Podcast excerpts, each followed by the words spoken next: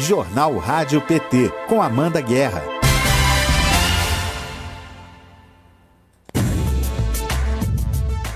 Bom dia, hoje é segunda-feira, 23 de agosto de 2021. Está começando agora o Jornal Rádio PT. Informação e luta popular nas suas manhãs. Eu sou Amanda Guerra e você segue comigo até às 10 horas em rádio.pt.org.br, no Facebook e na TV PT no YouTube.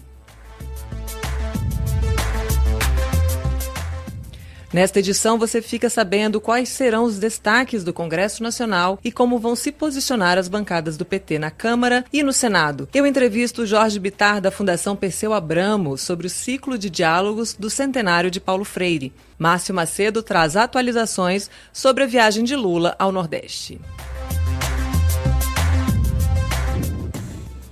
Agora a gente conversa ao vivo com o Márcio Macedo, vice-presidente do PT, que está lá em Fortaleza, acompanhando a visita do presidente Lula ao Nordeste. Muito bom dia para você, Márcio. Bom dia, Amanda. Bom dia a todos que estão nos acompanhando pela Rádio PT. É uma alegria falar com vocês. Márcio, eu queria que você fizesse um balanço dessa viagem do Lula pelo Nordeste. Como é que está sendo a retomada da agenda com o povo, com os movimentos sociais? Olha, Amanda, a agenda é muito positiva, a recepção muito calorosa do povo. Nós estamos fazendo uma agenda com muito cuidado, respeitando os decretos governamentais, respeitando o distanciamento social, o uso da máscara. Eu aqui estou no local isolado, então estou sem máscara para falar com vocês, é, mas usando álcool gel. Está muito bacana, uma, uma, uma viagem temática, com muito tem sido abordado muitos temas importantes para o país, como aqui no Ceará nós fizemos uma visita ao Porto de PECEM e a, Z, e a ZPE, foi feito um debate sobre desenvolvimento regional, sobre exportação, sobre escoamento de produção, sobre é, os investimentos que o governo do estado fez aqui e uma parte da Petrobras que está parada, que tem que ser retomada, tem que ter um movimento é, cívico no estado para retomar essas ações, que a, que a Petrobras possa ceder esse espaço para o estado incorporar as ações diárias é, do Porto. Né, foram feitos um debate muito intenso com os movimentos sociais, culturais, é, interreligiosos e sindical e de juventude sobre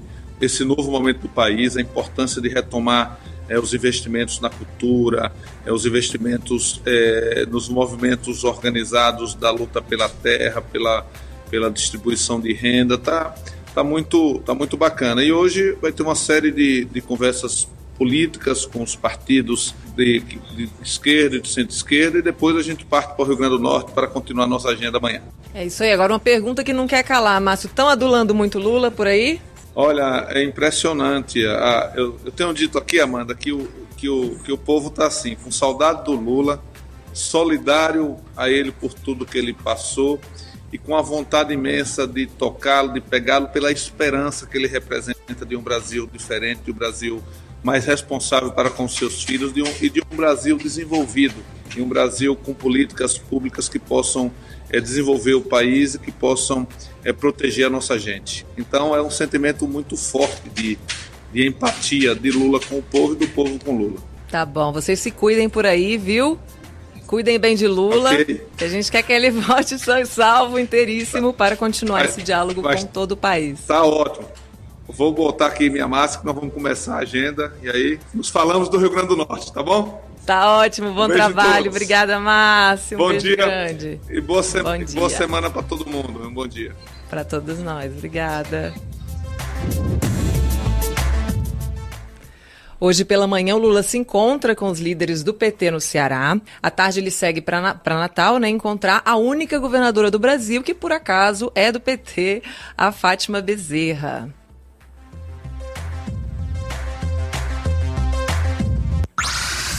Direto do Congresso.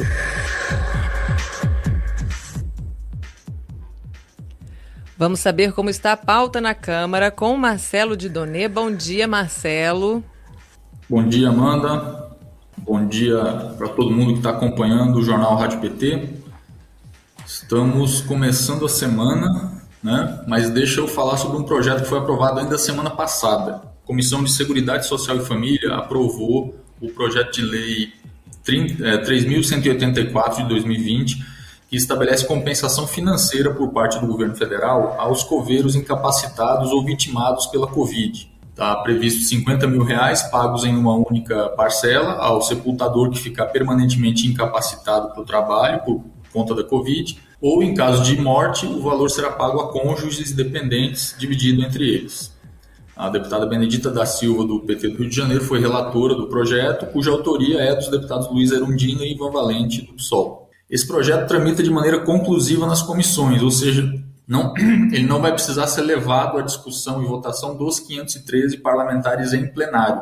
Ela ainda precisa ser discutida e votada nas comissões de trabalho, administração e serviço público, finanças e tributação e Constituição, Justiça e Cidadania. Sendo aprovada, já vai para sanção.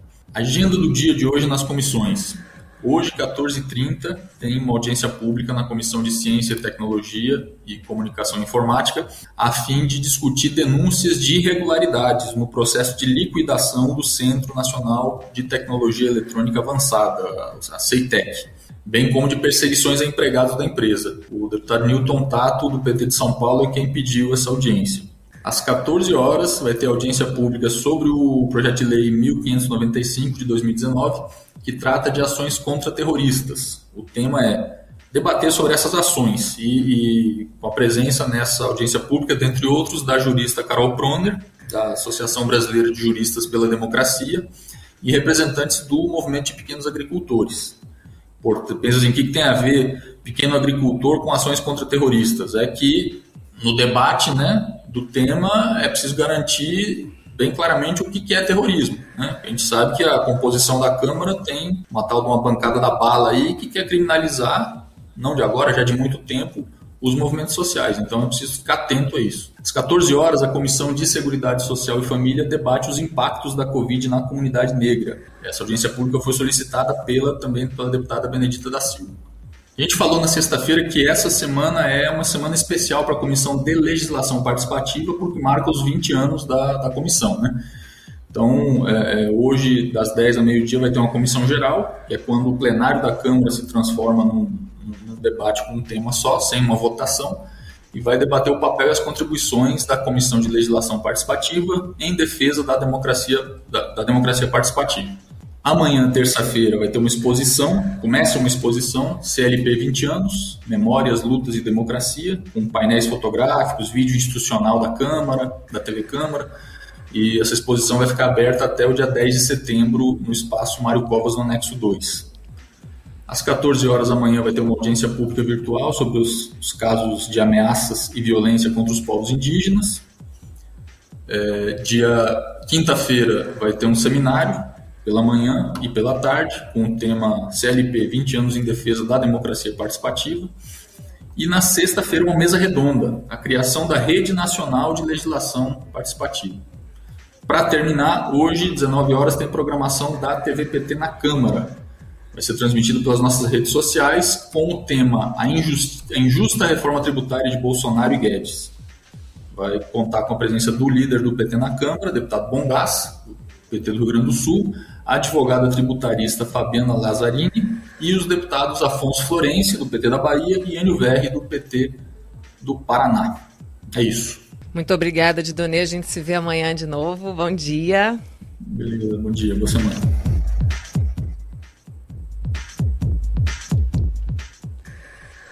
Agora a Thaís Ladeira vai nos atualizar sobre o Senado. Bom dia, Thaís.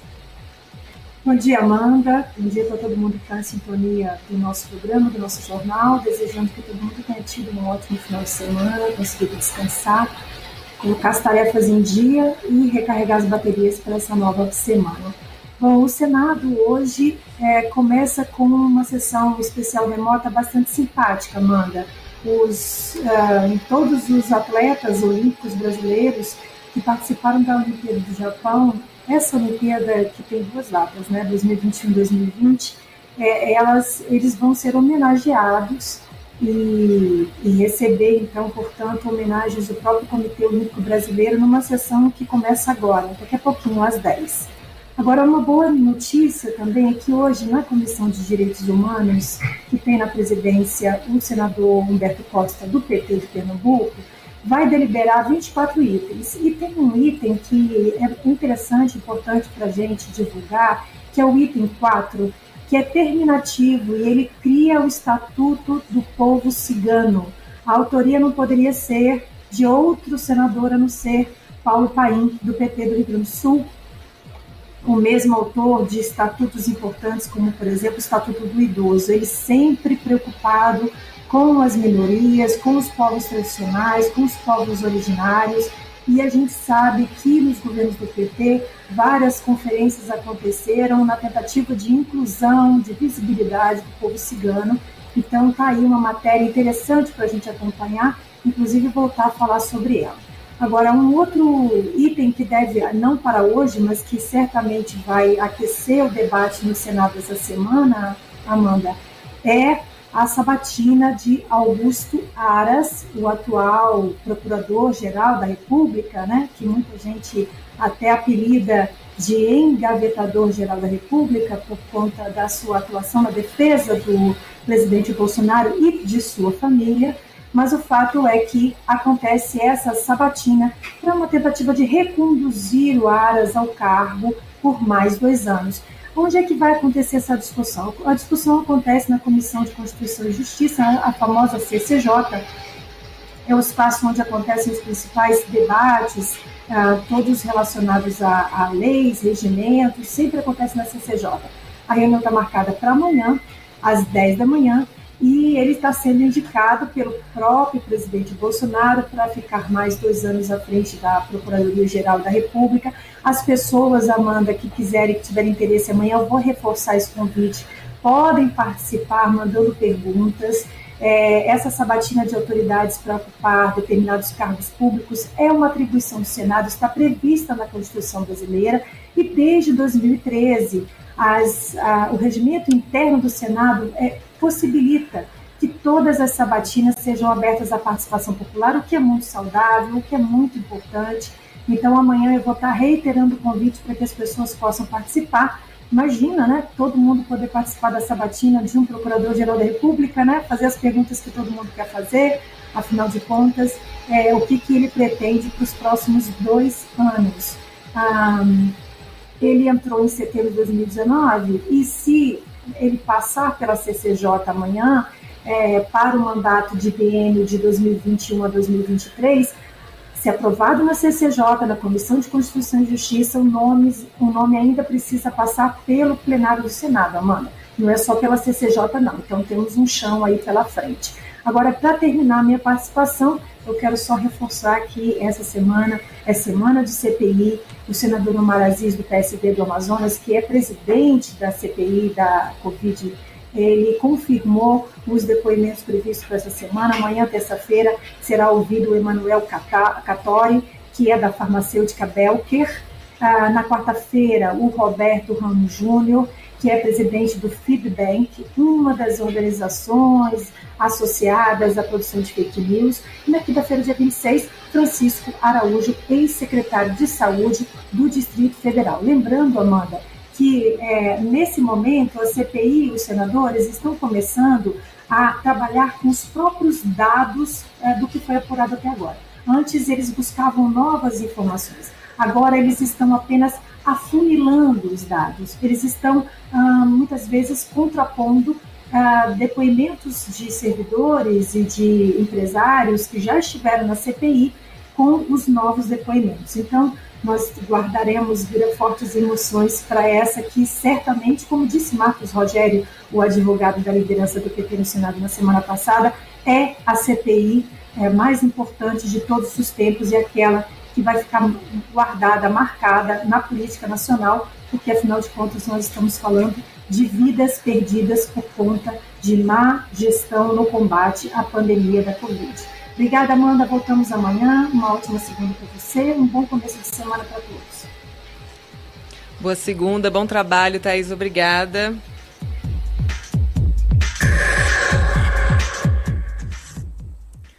Vamos às notícias do portal do PT? Bom dia, Fernando Brasil. Não, Fernando Rosa. Ah, não, hoje é o Fernando Rosa. tá vendo? Ninguém tem pena da, da apresentadora, Fernando. Mas esses, Ninguém me conta. Fernandos, Esses Fernandos são muito complicados, às vezes, porque as pessoas confundem. Bem, é... bom, antes de mais nada, bom dia para todo mundo, para os, para os ouvintes, para, para os espectadores, etc. É... Bom, a semana, como vocês imaginam, deve ter como tema central a escalada golpista do Bolsonaro contra o STF. É, para quem não acompanhou, na calada da noite de sexta-feira, ele apresentou o pedido de impeachment do ministro Moraes, do Alexandre Moraes. No mesmo dia, a medida foi repudiada pelo próprio STF por dez ministros da Justiça, dez ministros da Justiça e da Defesa é, de governos anteriores, incluindo, claro, uma maioria do Partido dos Trabalhadores.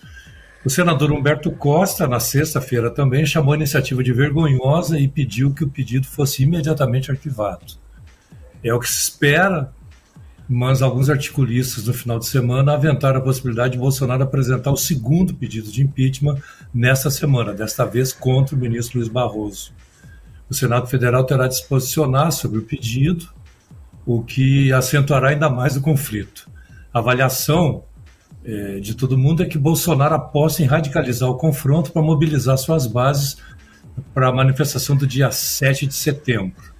Bem, nós vamos acompanhar os desdobramentos da crise. No final de semana a gente já publicou matérias é, é com as notas, com a manifestação do Humberto, com a nota do STF e, e dos, e dos é, ministros de Defesa e, e da Justiça. E hoje a gente publica, então, a nota dos 10 partidos, incluindo o PT, que divulgaram nota em defesa da democracia e solidariedade a Moraes ontem. PT, PDT, PSB, Cidadania, PCdoB, PV e Rede emitiram nota de desagravo em conjunto.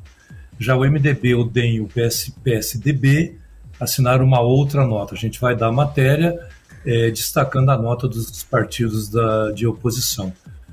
Outra informação importante para essa semana, do ponto de vista político, é, a, é o nono Fórum dos, uh, Nacional é, dos Governadores, que se reúne em Brasília a partir de hoje, às 10 horas da manhã. É, segundo os governadores, o fórum vai tratar de temas como o agravamento da transmissão da variante Delta e as medidas necessárias para é, tentar conter o processo de, de contaminação, o Pacto Federativo, a reforma tributária, que são temas em discussão, inclusive, no Congresso Nacional, e ainda o compromisso com a sustentabilidade ambiental. Além desses assuntos, como não, podia, não poderia deixar de ser, os governadores também debaterão a situação institucional do país, eh, atualmente ameaçada pelo ataque de Bolsonaro à independência dos poderes. O evento acontecerá nessa segunda-feira, então às 23, às 10 horas, de forma presencial na sede do Palácio Buriti em Brasília e por videoconferência. A maioria dos governadores já confirmaram a participação. É, vamos acompanhar então o, o, fórum e apresentar o resultado ao final do, ao, ao final do dia. Outra notícia importante que a gente vai dar publicidade hoje no site do PT é uma iniciativa também dos governadores do Nordeste que atende pelo nome, pelo nome de Nordeste Acolhe. É um programa que prevê auxílio financeiro é, de 500 reais aos órfãos da Covid-19.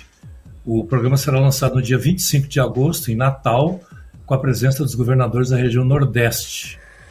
É, o programa é voltado à promoção de ações de proteção social às crianças e aos adolescentes em situação de, de, de orfandade, no caso, em decorrência da Covid.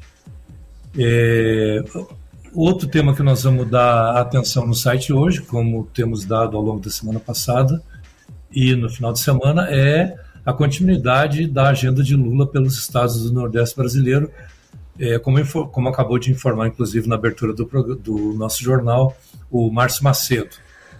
O Lula participa de reuniões políticas, assim como ocorreu nas agendas anteriores. No final de semana, Lula participou de reunião com representantes dos movimentos sociais também, sindicais e culturais em Fortaleza.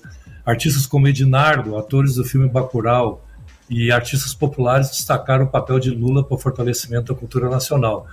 A gente vai produzir uma matéria sobre este e os encontros anteriores, consolidando e ressaltando a importância é, do governo Lula e, e, do governo Dilma, ou seja, dos governos petistas, para enfrentar e derrotar o fascismo no país, incluindo é, os segmentos populares é, em seu projeto, além da inclusão no orçamento. É, uma última matéria que eu gostaria de destacar rapidamente também é que nos últimos dias parece que os setores empresariais e parte da mídia corporativa descobriram que Bolsonaro é um risco para a economia do país. É, nós vamos seguir tratando do tema, mostrando que a combinação de inflação crescente, principalmente para os mais pobres, com o aumento da taxa de juros, é explosiva. Para os investidores, o risco político, ou seja, a falência da aposta em Bolsonaro e a piora de indicadores afugentaram investidores, ameaçando as, privatiza as privatizações, que é a grande e nefasta aposta do governo Bolsonaro e de seu ministro Paulo Guedes. Com isso, investidores estrangeiros passaram a rever o apetite por projetos, segundo a mídia, principalmente uh, nas áreas de infraestrutura. É, vamos produzir matéria, então, mostrando a situação atual da economia e a total ausência de qualquer política econômica para dar, é, é, dar uh, suporte, investimento, estímulo às pequenas e médias, às micro, pequenas e médias empresas em especial, e recuperar o emprego que hoje já atinge cerca de 15 milhões de brasileiros. Bem, é isso, e, mas como, como os dias têm sido é, de surpresas constantes, outros temas podem ser incluídos na pauta. Muito obrigado. Obrigada a você, Fernando Rosa. Um ótimo dia para você. Esses destaques que o Fernando acabou de falar para a gente, você acompanha em pt.org.br.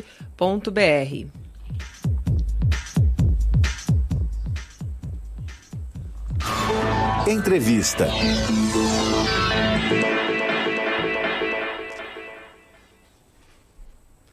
Hoje eu converso com o Jorge Bitar, um dos diretores da Fundação Perseu Abramo. Bom dia, Jorge. Muito obrigada pela sua participação no Jornal Rádio PT. Bom dia, Amanda. É um prazer grande conversar com você e com os ouvintes da Rádio PT. Jorge, hoje acontece mais uma conversa do ciclo de diálogos Paulo Freire 100 anos, né? Por conta do centenário, estão sendo organizadas diversas homenagens no Brasil e no exterior, muitas delas relacionadas às contribuições de Paulo Freire no campo da educação. A Fundação Perseu Abramo propõe focar o lugar da política no pensamento e atuação de Paulo Freire. Eu queria que você falasse dessa iniciativa e quem está envolvido na realização desse ciclo de diálogos. Jorge. É, Amanda, é como é, é do conhecimento de muitos, mas sempre é, é bom é, repetir, Paulo Freire foi um grande brasileiro. Né? Esse ano nós é, comemoramos o centenário do nascimento de Paulo Freire.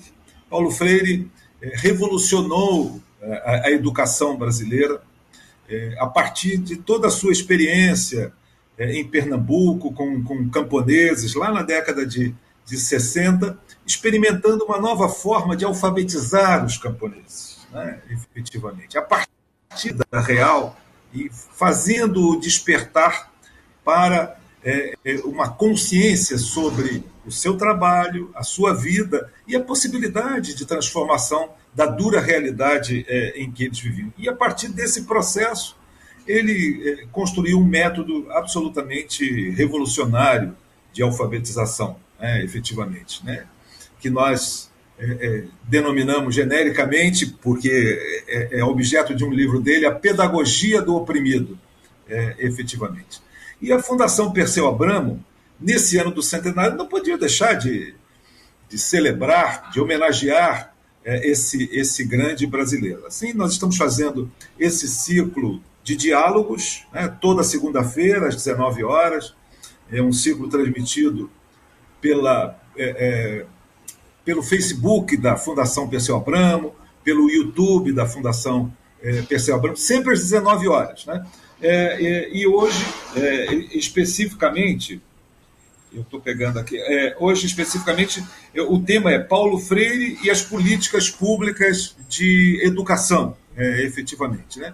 O, o, Paulo Freire foi secretário de Educação da administração petista em São Paulo e trouxe todo o seu acervo de metodologia e de, e de visão sobre como desenvolver uma política pública de educação que possa transformar a realidade e transformar as pessoas em cidadãos plenos, né? cidadãos e cidadãs né? que conheçam seus direitos e que lutem permanentemente por seus direitos. Esse ciclo de diálogo é promovido é, em parceria com várias instituições, a Universidade Federal de Pernambuco, Universidade Estadual é, do, do, Rio de Janeiro, o Instituto Paulo Freire, e ele consta de diálogos, enfim, transmissão de vídeos sobre a vida e a obra é, de Paulo Freire, é, de um lado homenageando esse grande brasileiro, e de outro lado extraindo desses diálogos algo que possa permitir que nós possamos cada vez mais aprimorar a nossa visão sobre as políticas públicas de educação.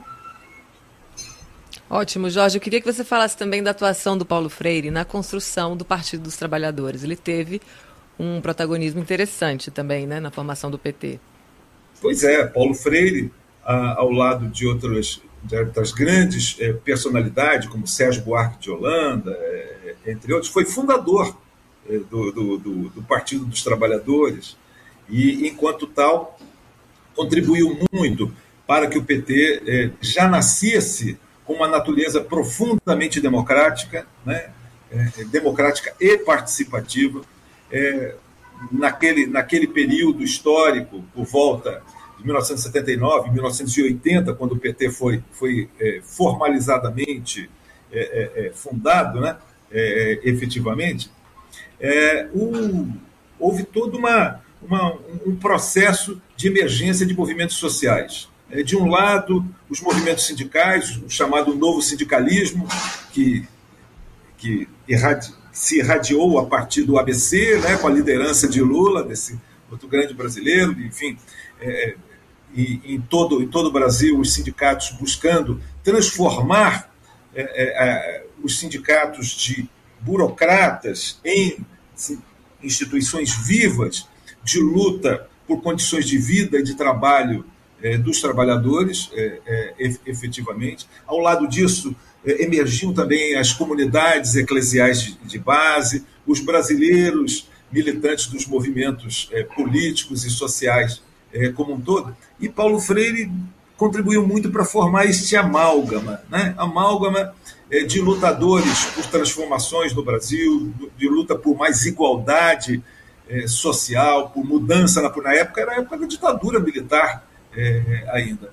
Então ele foi um dos grandes a construir, digamos, uma metodologia de como organizar o partido e como fazer com que os núcleos é, do PT se transformassem em espaços é, que, que buscassem, de um, de um lado, agregar cidadãos e cidadãs desejosos de transformar a realidade é, de nosso país, de outro lado, de construir um instrumento efetivo para que possa, pudéssemos transformar o Brasil. E nesses é, 41 anos já, 41 anos e meio de existência do PT, é, enfim, a contribuição de Paulo Freire continua viva é, permanentemente. O PT tem feito é, recentemente as chamadas jornadas, jornadas da primavera, que buscam é, promover um certo reencontro com, com bases do partido, fortalecer essa, essa visão de que o PT tem que estar colado nas lutas sociais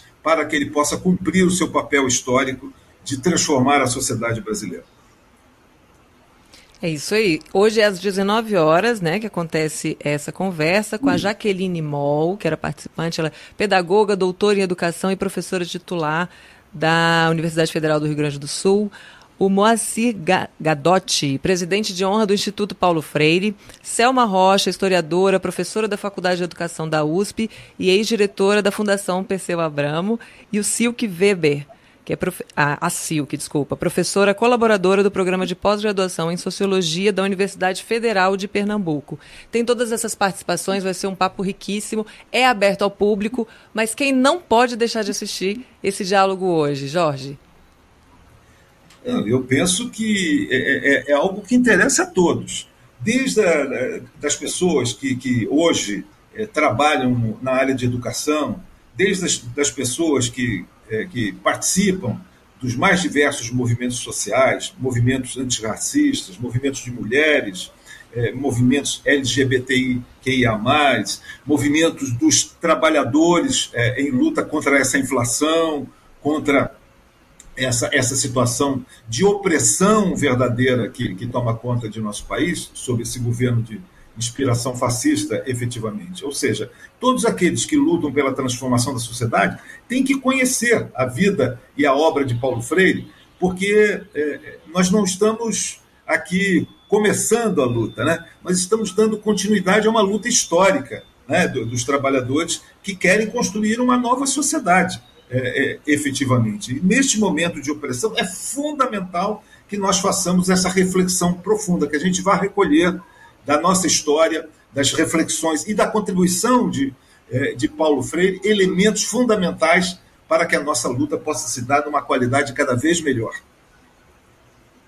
Tá certo, Jorge. Eu agradeço muito a sua participação aqui no jornal, sua primeira, espero que a primeira de muitas. Você volte sempre que quiser, que nós vamos dedicar parte da nossa programação às atividades da Fundação Perseu Abramo. E a agenda organizada por vocês, que é tão rica e que merece esse espaço. Muito Agradeço obrigada. muito a você, Amanda. Será sempre um prazer participar do programa da Rádio PT. Um abraço a todos. Obrigada. Um abraço, Jorge. Olha, o ciclo de, de, diálogos acontece até o dia 6 de setembro, sempre às segundas-feiras, das 19 às 21 horas, na modalidade online. O tema do diálogo de hoje é Paulo Freire e as políticas públicas de educação. E você pode acompanhar na página da Fundação Perseu Abramo no YouTube e no Facebook da Fundação. Eu vou postar o link aqui no chat e a programação completa você encontra entre em fpabramo.org.br. Vou colocar aqui, gente, o link do YouTube da Fundação. Não percam essa riqueza de debate hoje, vai ser linda essa programação.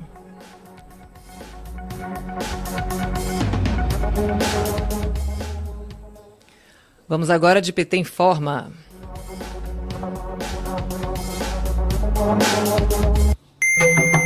PT informa. A educação no estado do Piauí é destaque no ensino brasileiro e Lula fez questão de, na última terça-feira, 20 de agosto, conhecer escolas de tempo integral que atendem crianças e adolescentes do bairro de Pedra Mole, na capital de Teresina. Em 2020, o Piauí ficou com a segunda maior pontuação no Índice de Desenvolvimento do Ensino Básico e Teresina ficou em primeiro lugar com relação às capitais. Essas conquistas são resultado de uma dobradinha petista nos governos federais e estadual. Wellington Dias assumiu o comando do Piauí no mesmo dia em que Lula se tornou presidente. E assim como Lula, Dias foi reeleito em 2006. Para a educação no Piauí, os governos petistas colaboraram com o Programa de Aceleração do Crescimento, o PAC, com a construção de 193 creches, 330 quadras escolares e cinco centros de artes e esportes unificados. Outro programa foi o Caminho da Escola, que levou quase 1.200 ônibus para garantir que as crianças fossem às aulas, e o programa Mais Educação, que garantia ensino em tempo integral e chegou a beneficiar cerca de 2 mil colégios. Além desses programas, o governo construiu entre 2003 e 2016 18 escolas técnicas que formaram cerca de 230 mil jovens. Foram feitos também mais quatro campos universitários, além do programa Universidade para Todos, o ProUni, e o Fundo de Financiamento Estudantil, o FIES, que beneficiaram 24 mil estudantes do Piauí. Boa parte dos avanços no Piauí foram conquistados no governo do PT, onde em 1991 o índice de desenvolvimento humano era de 0,36 e passou em 2010 para 0,64. Com relação ao combate à miséria, o Bolsa Família atendeu em 2016 453 mil famílias no estado, tirando um milhão de pessoas da extrema pobreza. Além de renda, também receberão luz elétrica e água potável. A visita de Lula ao Nordeste tem sido a esperança do povo na região, pois desde o golpe contra a presidenta Dilma, muitos programas que ajudavam a população foram reduzidos ou extintos. De Brasília, Terra Thaís Costa para a Rádio PT.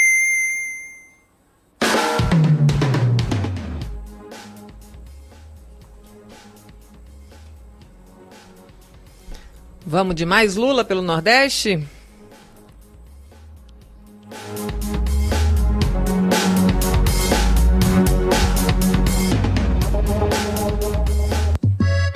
Lula pelo Brasil.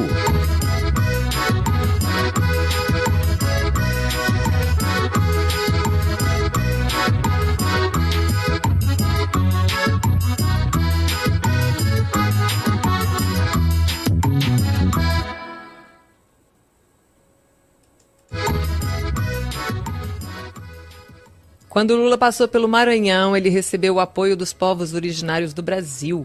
A Sônia Guajajara, da Associação dos Povos Indígenas do Brasil, entregou o título de Guardião dos Territórios Indígenas para o presidente Lula e afirmou: Nós não suportamos mais um Brasil à deriva.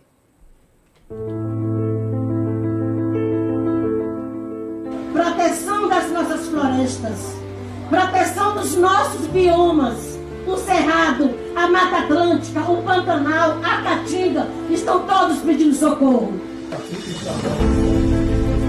E é por isso que nós estamos aqui muito gratas, Flávio, pelo que você tem feito, pela articulação, pela inclusão dos povos indígenas na construção das políticas públicas aqui no nosso Estado. E estamos mais uma vez contando com você, presidente Lula. Nós não suportamos mais um Brasil à deriva. Não suportamos mais um Brasil sem governo. Nós estamos aqui prontos, prontos para estar junto. Não só para estar perto, mas para estar construindo junto.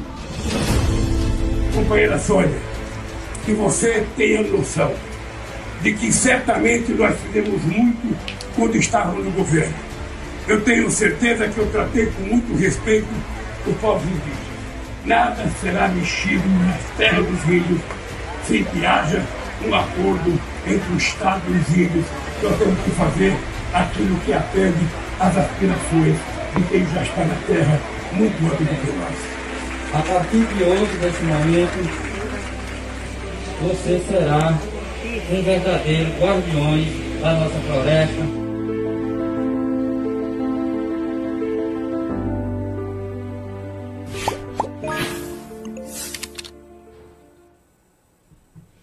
isso aí, o Lula pelo Nordeste continua. Você acompanha nas nossas redes, pelo portal, pela TV e pela Rádio PT.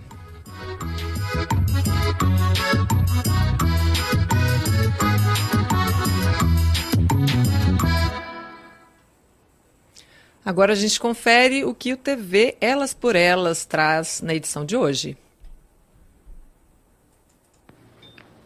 No programa TV Elas por Elas de hoje, Anne Moura conversa com a advogada Gabriela Araújo sobre a reforma eleitoral.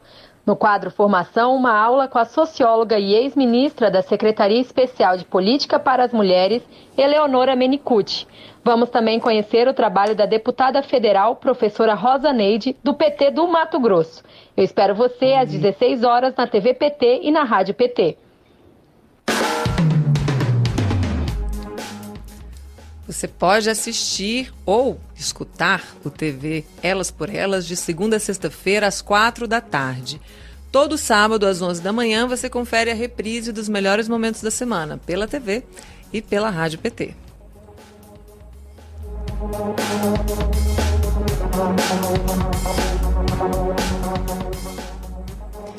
E vem aí mais um PT Informa. PT informa.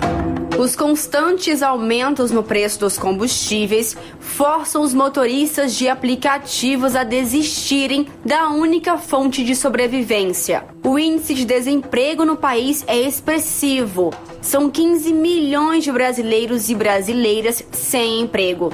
De acordo com dados do Instituto Brasileiro de Geografia e Estatística, desde o início da série histórica do Instituto de 2012. Os profissionais enfrentam reajustes abusivos no aluguel dos carros que utilizam para trabalhar. Pelo menos 25% dos motoristas abandonaram o trabalho diante de tantas dificuldades no governo de Bolsonaro. Além dos problemas decorrentes da pandemia, como o medo de contágio nas corridas dos motoristas de aplicativos e da alta no valor da gasolina. O presidente da Central Única dos Trabalhadores, Sérgio Nobre, ressalta que o Brasil só vai crescer com investimento do setor público, das estatais e com a valorização dos salários. Ele destaca a importância das estatais na geração de empregos e no crescimento do país. Além disso, afirma que nunca houve nenhum momento na história em que o Brasil tenha crescido e gerado empregos sem planejamento e ação do Estado. O deputado federal Enio Ver, do PT do Paraná, afirma que o setor que mais emprega no Brasil são aqueles que trabalham para aplicativos. Esses trabalhadores que prestam serviço ao aplicativo são aqueles que perderam seus empregos de carteira assinada, de garantias sociais, de fundos de garantia, e para sobreviver, colocaram-se à disposição dos aplicativos, utilizando seus carros, ou pior, locando carros para que, com a receita do aplicativo, possa pagar a locação, as despesas do carro e sobrar algo para sobreviver. O deputado federal Zé Neto, do PT da Bahia, afirma que é necessário recompor a política de Estado e garantir preços razoáveis para gasolina e combustíveis no país. Os aumentos são grandes, a competitividade cada dia é maior e essa política que foi criada pelo governo Bolsonaro, evidentemente, não gera no Brasil outra coisa senão um aumento sucessivo. Agora já tivemos outro aumento da gasolina. De Brasília, Thaisa Vitória para a Rádio PT. E para quem nos acompanha aqui no jornal, a gente tem um canal direto com vocês, tá? Tá aqui, ó. Mande dúvidas para a Rádio PT, dúvidas, sugestões, enfim, reclamações, a gente aceita. É 61 9316 1527. 61 9316 1527. Aí estão falando aqui, ah, eu tô cadastrado, mas eu não consigo interagir. Esse WhatsApp, gente, é da rádio.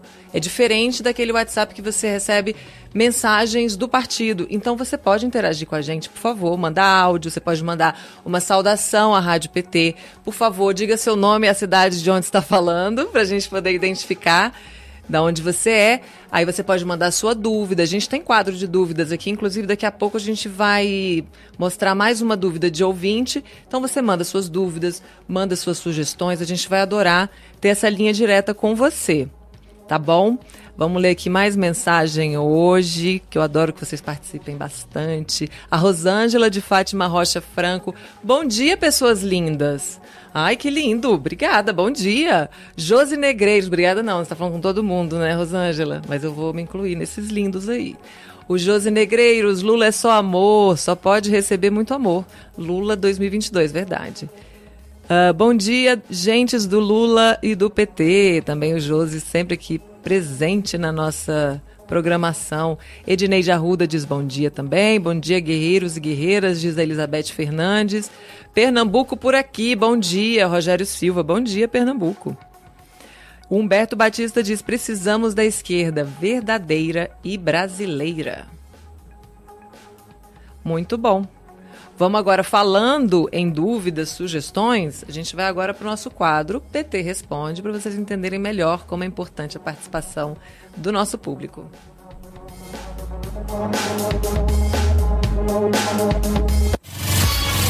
PT Responde.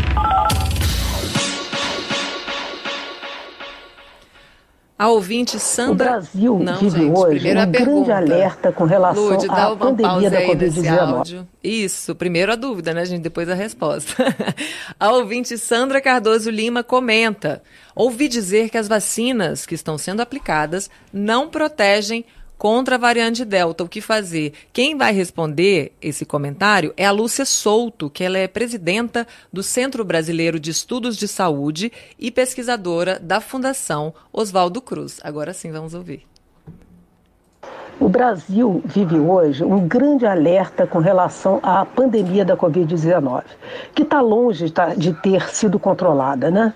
É, para isso, é necessário duas estratégias estarem andando simultaneamente. A primeira estratégia é a vacinação de pelo menos 80%, 70%, 80% da população, para que haja esse controle. Hoje nós temos 19%, em torno disso, de pessoas vacinadas com as duas doses da vacina. É, e mais de 49%, em torno de 50%, metade da população com apenas uma dose, o que é muito pouco e realmente não dá nenhuma tranquilidade porque é, falta muito ainda, é muito lento esse processo. E segunda estratégia é a questão do uso de medidas não farmacológicas, uso de máscara, é, higiene das mãos, álcool gel, é, distanciamento físico, né? Então é um momento de que nós precisamos ter muita atenção, é, não permitir, entendeu, que a população brasileira caia nesse falso é, discurso, né, de que está tudo controlado e realmente partir para o liberou geral. É a pior coisa que poderia acontecer nesse momento. Nós já estamos assistindo estados, como é o caso do Rio de Janeiro, com as UTIs praticamente é, no nível máximo de lotação, com muitos casos, e a esmagadora maioria desses casos são da população vulnerável e suscetível que são exatamente o grupo de pessoas ainda não vacinadas. Então, nesse momento, o que podemos dizer é sinal de alerta total, muito cuidado. Essa pandemia mostra que não há saídas individuais, que precisamos afirmar a questão coletiva, só há saídas coletivas, não é possível é, é, controlarmos a pandemia sem ter essa consciência do bem público, do bem comum a todos, para que a gente possa ter condições de proteger a vida e a saúde da população. Principalmente no momento onde o Ministério da Saúde apregou o não uso de máscara, o ministro da Saúde comentou isso. Quer dizer, é realmente um momento que a gente tem que é, lutar contra essa maré de é, uma comunicação tóxica e de uma comunicação que acaba dividindo e desestimulando a população brasileira à vacinação. Mas nós estamos hoje com uma consciência muito grande da população que busca a vacina e, portanto, isso é um sinal de esperança. A esperança maior é também o nosso comportamento enquanto sociedade, enquanto comunidade, enquanto nação. Portanto, é um momento de atenção e cuidado. Vou deixar aqui mais um canal também, gente, super importante que depende muito da participação de todos e todas, que é a, o combate às fake news, principalmente ao PT, né? Toda essa construção aí de essa campanha difamatória contra o partido. Então você segue o arroba aqui, ó.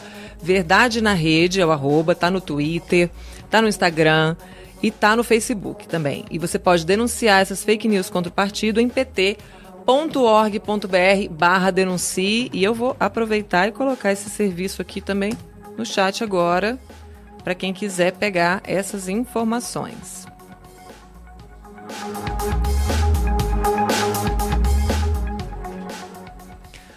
Ouça agora o depoimento do Cássio da Silva. Ele é de Aracati, no Ceará, e acabou de chegar no partido.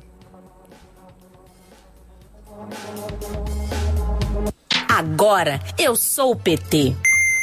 Olá, me chamo Cássio da Silva Bernardo, sou do município de Aracati, no estado do Ceará. Me filiei faz pouco tempo, mas com uma motivação incrível para lutar pelas minorias, pelo meu povo, de onde eu venho, na sensibilidade de que a política petista sempre melhorou e sempre vai fazer de melhor para, para o meu povo cearense. Eu acredito no amanhã e acredito que esse amanhã só vai poder ser de melhor garantia se for com as políticas petistas. Foi por isso que eu me filiei. Você também pode ser PT para mudar o Brasil.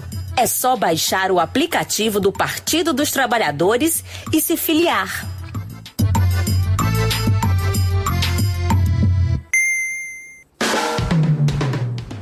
Esse áudio aí também que você escutou agora foi enviado por WhatsApp. Então, por favor, deixe sua contribuição, que a gente tem um espaço aqui sempre muito especial para o nosso público. Outra maneira de se filiar ao partido é pelo site. Acesse pt.org.br barra filiação. Agora a gente ouve mais um trecho do livro Memorial da Verdade, na voz da jurista e assessora do PT no Senado, Tânia Oliveira.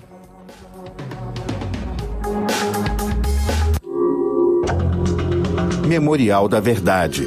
Por que Lula é inocente? Por que tentaram destruir o maior líder do Brasil? Como a defesa derrotou a farsa da Lava Jato? As mentiras que envenenaram o país.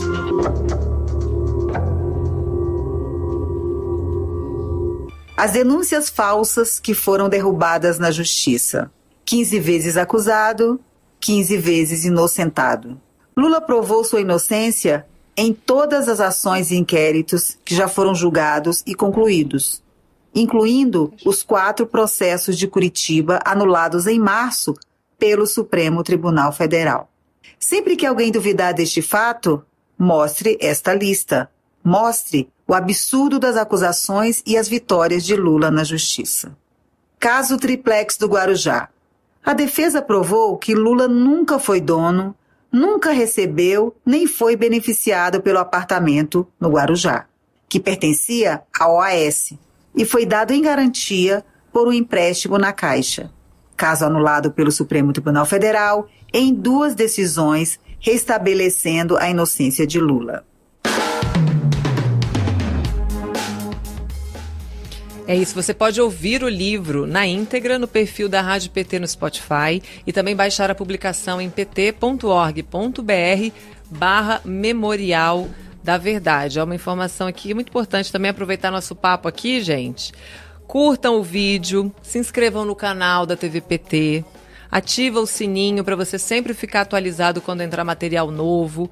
Então, assim, fica sabendo em primeira mão de todas as novidades e curta as nossas redes sociais, nos acompanhe em todos os canais. Porque eu vou dizer uma coisa a vocês: a comunicação do PT, quem constrói é a militância. Então é muito importante que vocês estejam acompanhando nossa programação, que vocês interajam com o conteúdo, que vocês mandem para os amigos, para as amigas, aquelas pessoas que estão indecisas. Claro que a gente não precisa é, entrar no embate com os bolsonaristas, mas os indecisos, eles precisam vir para o nosso lado, certo? A gente precisa eleger maioria em 2022 para a gente tirar o Brasil desse buraco. Então participe, interaja, faça parte dessa grande rede. O PT está com uma série de programas incríveis todos os dias no ar, na rádio, na TV, o site sempre abastecido de notícias. Então a participação de vocês para disseminar esse conteúdo é fundamental. Então eu conto com a ajuda de todo mundo que está aqui. Então vocês já multipliquem aí a palavra para os familiares, para os amigos, que vai ser muito legal essa construção. O jornal Rádio PT termina aqui hoje. Eu vou voltar amanhã às 9 horas da manhã em rádio.pt.org.br e pela TV PT no YouTube. Você continua com a gente, aproveita essa programação vasta, inteligente, bem pensada, bem produzida, feita especialmente para você. Então, aproveite. Obrigada pela sua companhia. super valiosa, eu adoro essa companhia, adoro essa interação. E a gente se vê amanhã aqui na Rádio PT. Aqui toca democracia.